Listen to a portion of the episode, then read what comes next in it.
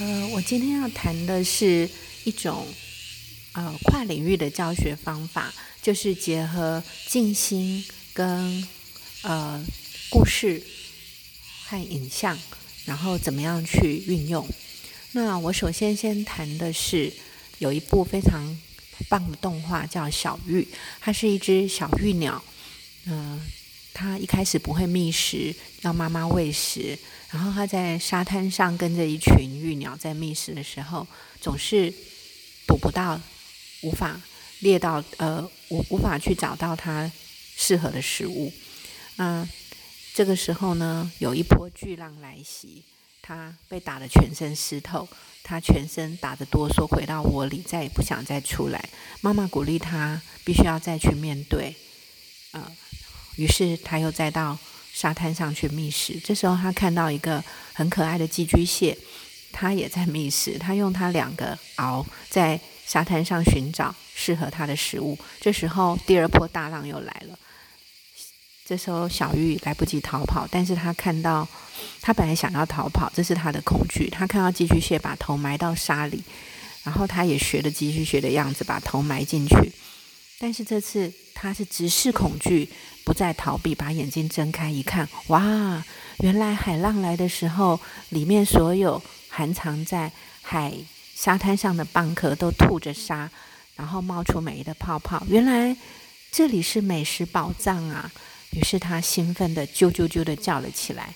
下次海浪来的时候，他就直接面对海浪，不再恐惧。原来恐惧的深处就是没有恐惧。当他张开眼睛，就发现每一个蚌壳都在吐着泡泡。他快速的啄下一个一个的蚌壳，然后分享给他的朋他周遭的，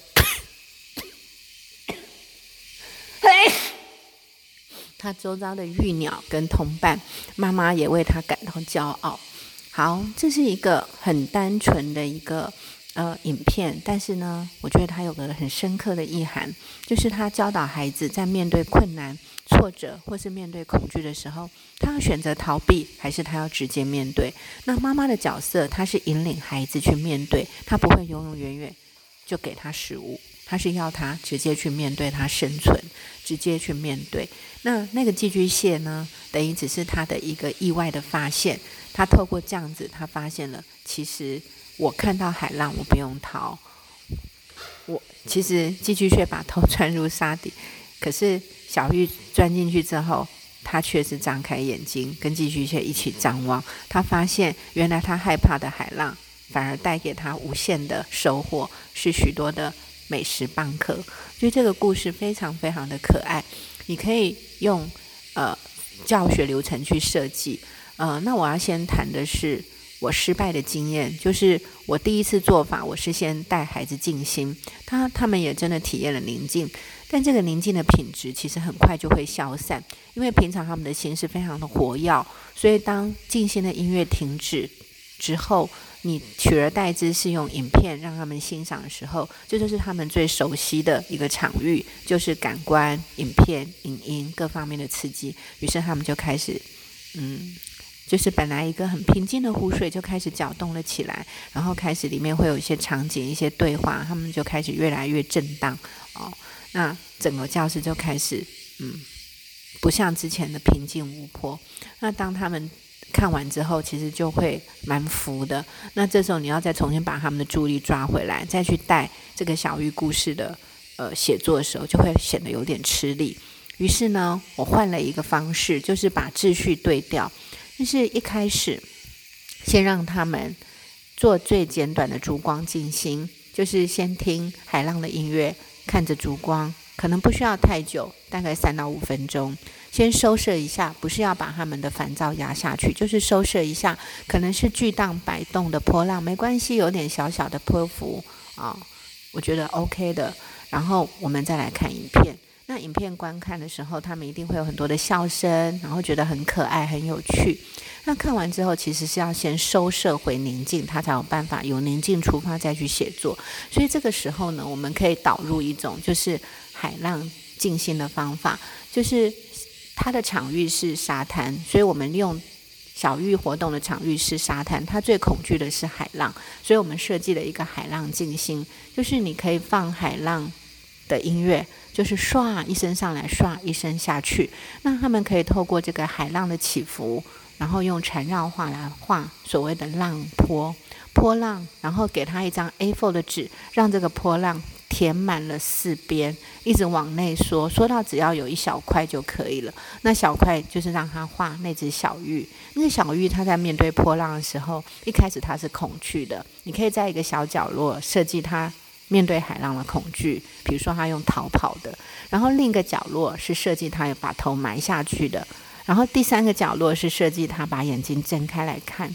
第四个角落是他迎向海浪，他不再恐惧。所以，透过这样的一个桥段设计之后，其实我们再来书写小那个小玉的故事，就会变得非常的精彩。那我们可能会有一个布景，就是沙滩、海浪、夕阳，这他们就可以写得很好，因为我们找到了故事的三元素金三角，然后我们可以进入流动的创作，在一片金黄色的沙滩，啊，然后天空有一颗火红般的夕阳，渐渐的变得不再那么炎热。湛蓝的海面上，海浪一波一波的拍打着沙滩，在沙滩上留下雪白的泡沫，这个场景就出来了。然后第二段就可以写小玉跟一群候鸟觅食的时候，它被海浪扑打，然后全身瑟缩逃跑的场景。然后第三段就可以写他尝试逃离，可是妈妈鼓励他。他面对大浪的时候，他学积极却把头埋下去。哎，这个时候他发现了。原来他正是恐惧的时候，发现原来这才是他美食的宝藏。然后第四、第三段就是写他直接，第四段他直接面对一波一波的海浪，他非常的呃高兴，因为他已经克服了内心的恐惧，他直接去夺取他要的美食，还会跟大家分享呢。然后妈妈为他感到骄傲。那最后故事尾声的时候呢？也可以请孩子写下他们的心得，甚至可以请他们分享他们有没有面对恐惧的经验。那这样子的一个故事，其实可以往下设计，就是设计就是好，比如说像我之前讲的上台记，或是一次特别的经验，可以让他去写出他的生命故事，他如何面对他生命的巨浪，可能快把他淹没。可是后来他发现，当他不再逃避，而是去面对的时候，他看到了什么？他发现了自己。其实有能力去面对他的挫折，那他滋长的勇气，让他发现其实恐惧不再是恐惧。其实我觉得这是一股内心的力量。那我觉得这个过程，其实我们结合了第一个静心，第二个缠绕花，第三个故事叙述，第四个引导出他们去感受生命。然后再引发出他们写生命故事，所以下一堂课就可以用这个生命故事来做命题写作，比如说一次特殊的经验，或一次特别的经验，或者是面对挫折的勇气，或者是难忘的一次经验都可以。然后孩子就可以透过这样的一个生命故事去找到自己的呃书写方式。然后你可以教他们，可以用小玉的故事，也可以用自己的故事。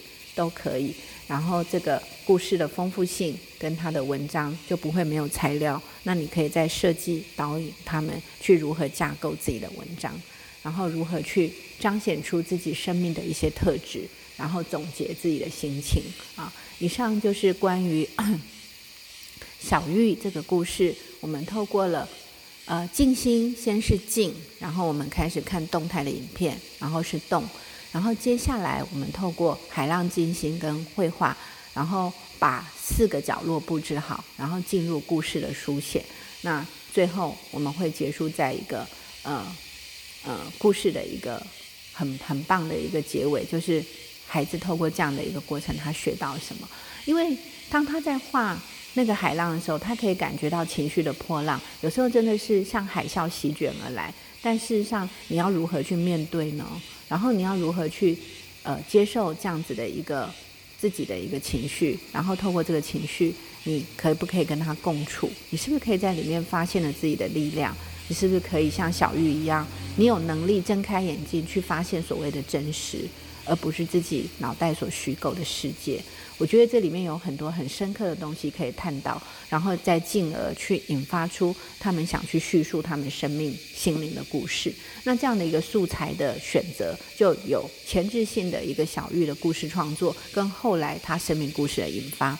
那第三阶段，我们在导入所谓的呃一般的命题写作，他们所会面对的，像一次特别的经验，或者是一次难忘的经验，或是我面对挫折时。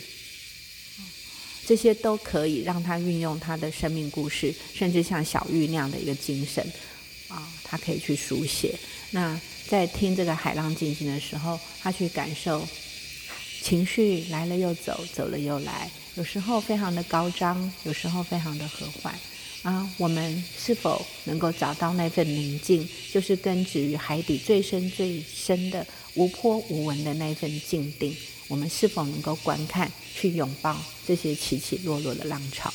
我想这样又拉高到另外一个哲思的层次了。好，以上就是有关于小玉鸟这个故事的欣赏，然后加上静心的引导跟缠绕画，还有拉高生命的视野，让他们去体验宁静，是否可以导入，让他们进入了一个更深的生命体验？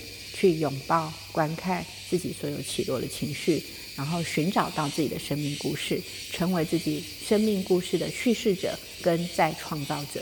我想这个教案就是它意义最丰富的地方。谢谢。